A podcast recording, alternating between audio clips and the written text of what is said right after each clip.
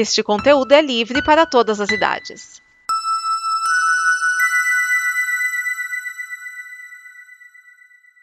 Obrigado por dar play neste programa. Em nome das pessoas que o fizeram, peço que você expresse sua opinião nos comentários e considere nos apoiar na campanha de apoio, seja no Apoia-se ou no PicPay. As informações e os comentários estão em nosso site comboconteúdo.com. Agora, fique com o programa.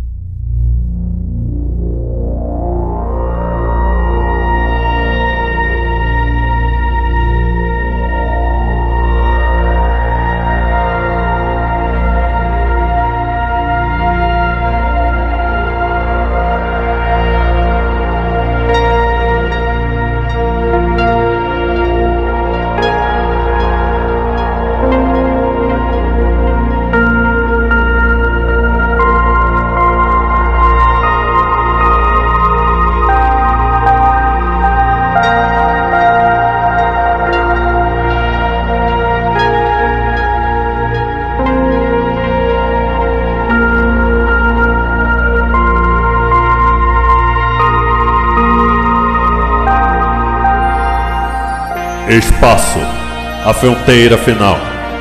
Estas são as viagens do Dobra 9 em sua missão para explorar novos episódios, para pesquisar novas referências, novas criações, audaciosamente indo onde todo Tecker quer estar.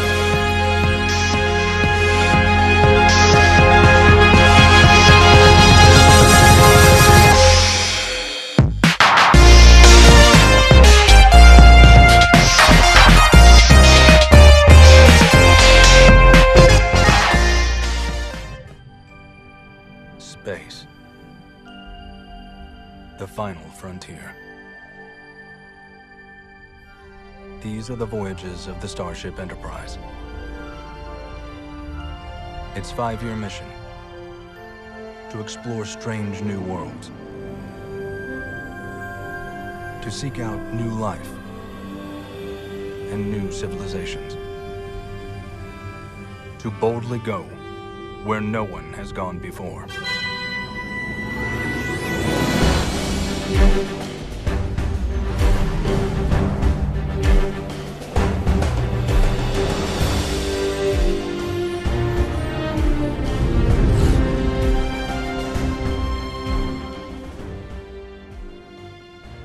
Uma nova jornada se apresenta a bordo da nossa amada Enterprise. Este é o Dobra 9, podcast onde compartilhamos com vocês nossas avaliações sobre as séries Star Trek. Sou Maverick e estarei nesta jornada a novos e velhos momentos. Senhorita Ortegas, acelere. Terceiro episódio de Stranded New World, Fantasmas de Illyria. No elenco, Anson Mount como Capitão Christopher Pike, Ethan Peck como Spock, Jess Bush como Chapel, Christine Chong como Lan Nunyan Singh, Celia Rose como Nyoto Hura, Babs como Totor Mabenga, Melissa Navia como Erika Ortegas, Bruce Horak como Hammer, Rebecca como Una, Sage Arindel como Rukia, Daniel Cravelli como Ensing Lens, André Daikin como Chef Kyle e Kurtz Lagaut como Carter. E iniciamos nossa terceira missão com a nossa primeira oficial relatando o diário de bordo, que consiste em nos informar que a Enterprise chega em Hatemit 9, onde há uma colônia abandonada iliriana. Os ilirianos eles apareceram pela primeira vez em Enterprise no episódio Relatórios e Danos, né, da série Enterprise. É, os ilirianos são uma espécie humanoide que modifica seus genes para, melhora, para melhoramentos e aprimoramentos da espécie. Mesmo não sendo aceitos pela Federação por causa desse tipo de modificação, que não é permitida pela mesma, a missão é descobrir o que aconteceu com a colônia, já que ela está abandonada porque simplesmente eles sumiram. Mas com um tempo bem escasso, já que está havendo uma tempestade iônica gigantesca, né? Na verdade, são tempestades iônicas que acontecem o tempo inteiro no, no planeta. E sim, olha ela aí, né? A Tempestade Iônica, como sempre, trazendo problema para a série clássica. Trouxe muito. Tanto que numa Tempestade Iônica, juntamente com um problema no transporte, fez com que nós tivéssemos o clássico Universo do Espelho. Então, com essas tempestades iônicas varrendo o planeta, é, nós já vemos é, que eles vão ter que correr com isso. E logo em seguida temos, lógico, aquela imagem linda da, da equipe avançada olhando para as tempestades chegando. E vemos que estão todos eles com aquela jaqueta cinza. Sim, a jaqueta cinza que foi usada no primeiro episódio, no, no The Cage, né? Que é o episódio piloto da série clássica. E que nunca mais foi usada pela série, né? O Spock, o Kirk, ninguém mais usou essa jaqueta pela série inteira. Então nós vemos que a nossa primeira oficial conversa com o Pike e logo em seguida, por causa da tempestade, eles resolvem subir, porque ela já está bem próxima, né? A primeira oficial pede para que todos sejam teleportados, sendo que o Pike fica, né? já que o nosso querido Spock não está junto com, com a equipe, ele está verificando alguns arquivos uh, que ele encontrou dos Ilirianos. Logo em seguida, nós vemos que o teletransporte realmente está com algum problema por causa da, da tempestade iônica, e nesse momento nós vemos que o Hammer ajuda, fazendo com que o teletransporte tenha uma força extra para que ele, ele possa transpor a tempestade iônica e trazer todos a bordo. Logo em seguida, nós retornamos ao planeta, onde vemos que Pike encontra o Spock. Hum. Os dois voltam para o ponto né, de teletransporte, o ponto de, de saída. Só que, por causa da proximidade muito grande, dessa forma, nem o nosso querido Hammer consegue ajudar para que os dois voltem à Enterprise. Então, nós vemos o nosso querido Spock dando uma sugestão bem atípica para ele, né? Com um simples e sonoro corra. Cara, na hora eu gritei: corra, Spock, corra, Pike, corra. Para quem entendeu, corra. Após as ordens na ponte, dadas pela nossa primeira oficial, vemos a senhorita Ortegas encontrar o Alferes Lança, que havia passado por uma situação inusitada no planeta, mas sem o conhecimento da mesma e de mais ninguém. Ele está tirando a roupa no corredor, é, ele está ficando peladão no corredor e se aproximando muito da, da iluminação né, na parede da, da Enterprise. Como a gente sabe, a Enterprise tem aquela parte de iluminação toda nas paredes, fazendo com que se ele praticamente tocasse a luz, né? Então, como ele não consegue tocar a luz, ele quebra com a cabeça o vitral de iluminação para tentar né, se conectar a, luz, uma coisa completamente louca. E então nós vemos a Ortegas chamar uma equipe de segurança para ajudá-la com o alferes. E logo em seguida nós vemos que a Una está nos seus aposentos e passando pela mesma experiência, ela começa a se sentir atraída pela luz, né? Ela chega a pedir para que o computador é, aumente a iluminação nos seus aposentos. Nesse momento, ela chama, ela levanta, na verdade, e nós vemos que a pele dela começa a se comportar de uma forma estranha. É como se ela se iluminasse de dentro para fora. Nesse momento, ela chama o Dr. Mabenga e pergunta se a equipe avançada ou alguém estaria passando pela enfermaria pelo mesmos, ou pelos mesmos problemas. Nesse momento, Mabenga informa que a equipe avançada já está na enfermaria. Há uma explicação sobre o acontecimento e o doutor pergunta a Una se ela passara pelo mesmo, mas ela não informa a verdade. Ela fala que não, que não teve nada. Então vemos uma busca por explicações e até de erros do biofiltro, né? Porque todos nós sabemos que no teletransporte existe um biofiltro. Então vemos o engenheiro Hammer, ordem da UNA, começar uma verificação de nível 5 pelos teletransportes e pelo biofiltro, né? Para saber o que aconteceu. Então nós retornamos à Luna fazendo uma verificação de arquivos junto ao computador dos ilirianos, Nesse momento, a nossa Nulian é, se reúne a Una e temos a primeira citação às guerras eugênicas. e logo após o nome dele, Sim,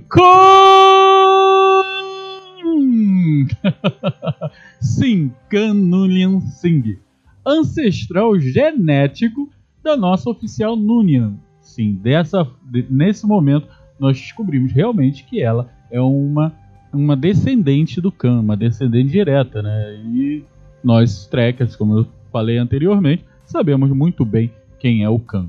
Logo vemos que ela também começa a ter os mesmos sintomas né, que vem assolando os tripulantes da nave. Ela começa a perguntar pela luz, se não está com pouca luz, pede para aumentar a luz e coisa e tal. Nesse momento, a Una resolve pedir o isolamento de nível 5 de toda a tripulação. Enquanto isso, no planeta, o Spock está analisando os diários. Vemos Pike muito preocupado com o, com o que está acontecendo na nave, né? E vemos que a colônia estava tentando mudar, né? é, regredir nos seus avanços né, genéticos, quer dizer, retirar todos os aprimoramentos que eles teriam para que eles pudessem finalmente entrar para a federação. Então, os dois se colocam frente a uma janela e eles veem os vultos, assim, os fantasmas, né? Nesse momento, quase que eu, chame, eu liguei para os caça-fantasmas.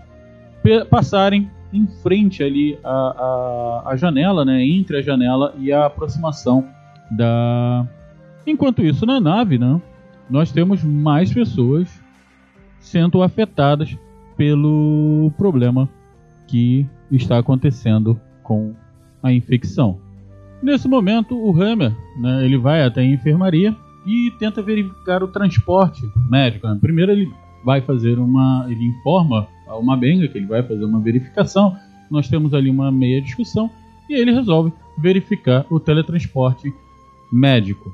O mesmo é impedido pelo Dr. Mabenga de uma forma bem autoritária, né? estranha pelo Mabenga, que não deixa com que o Hammer chegue no teletransporte.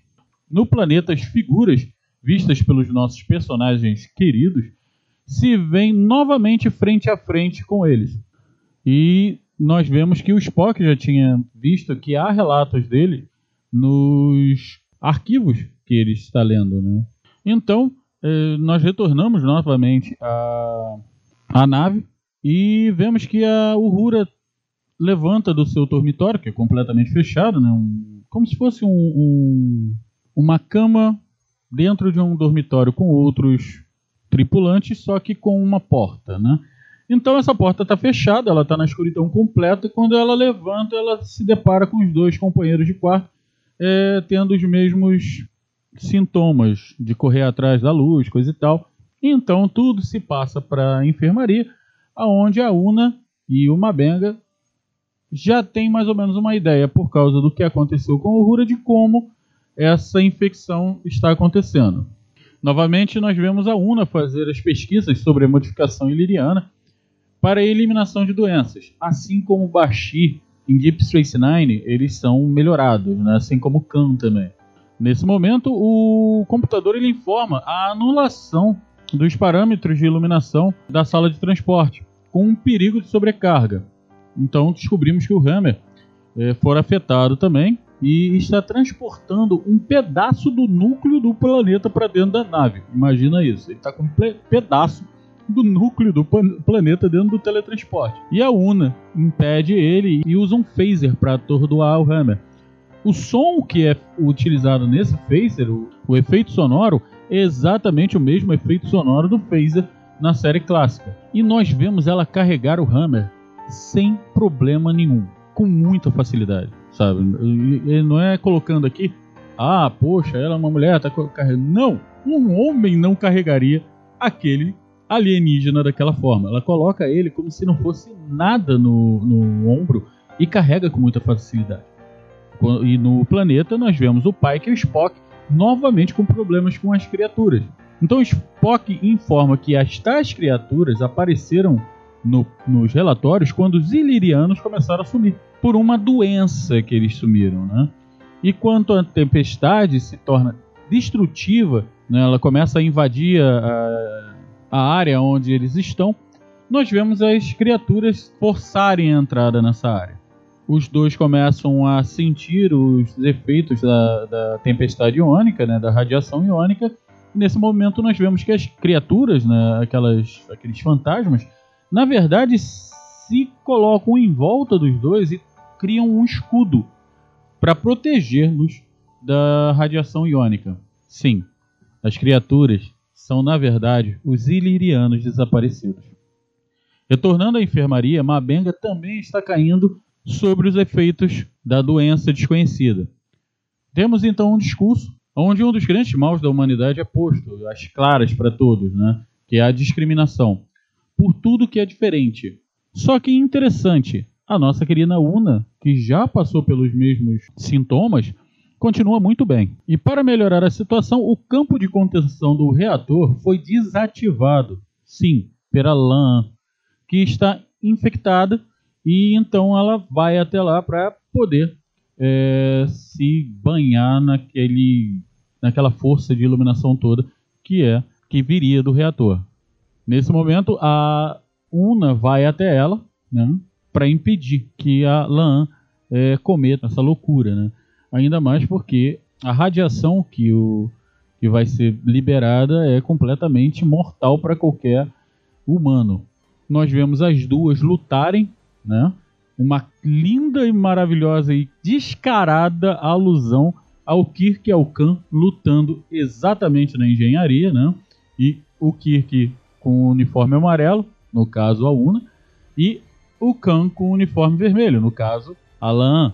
E nós vemos a contenção realmente falhar e inundar a engenharia com radiação nós notamos que essa radiação passa primeiro pela Una e estamos de volta no planeta. Sim, assim, de repente. Nós vemos o Spock, né, achar finalmente as informações da doença, que é a mesma que está assolando a nave, eh, nos relatórios ilirianos.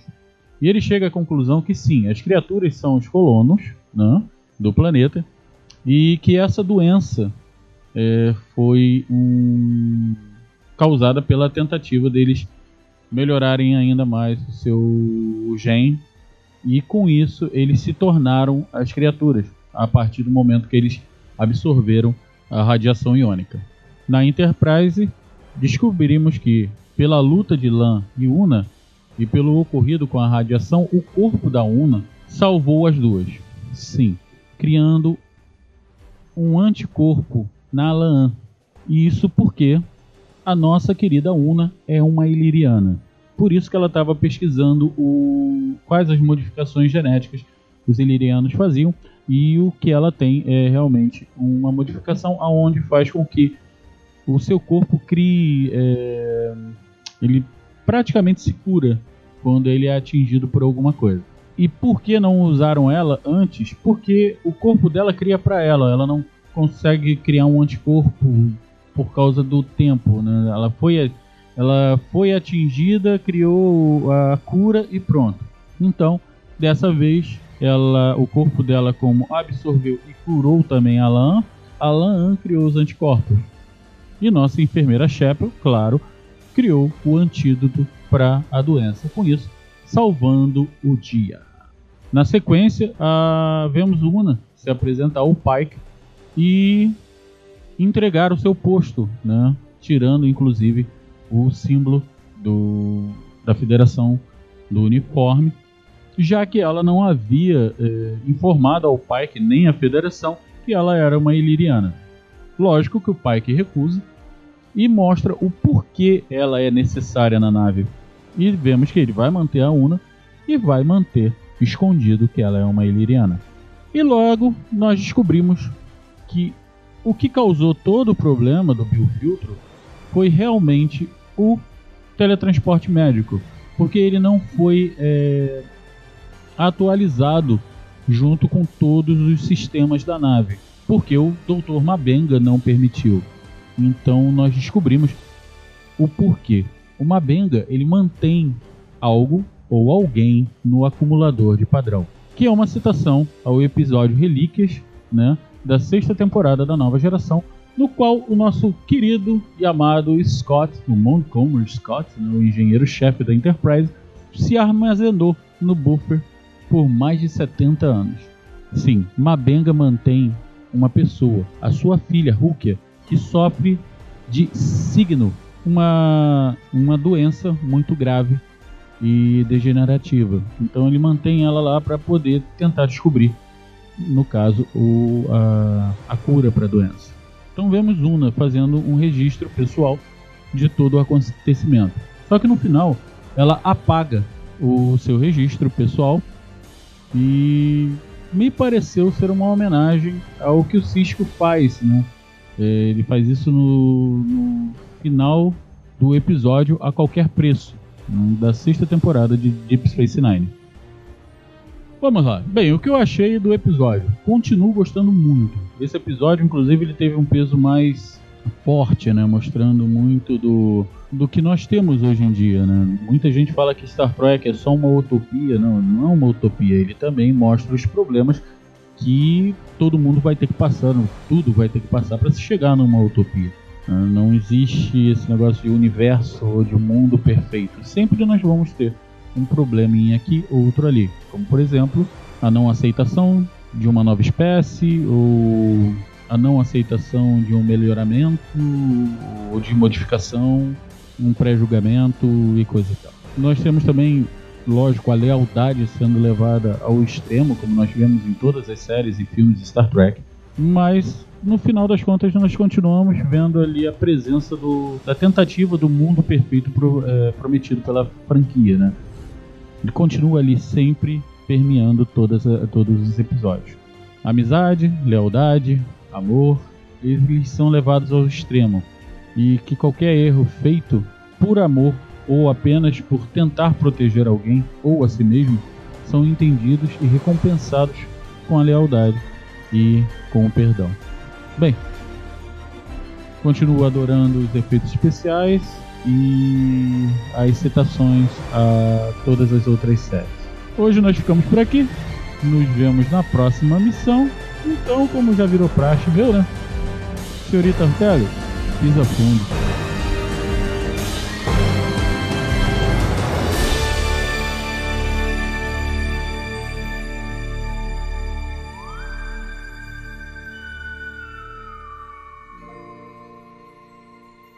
Esta é uma produção da Combo.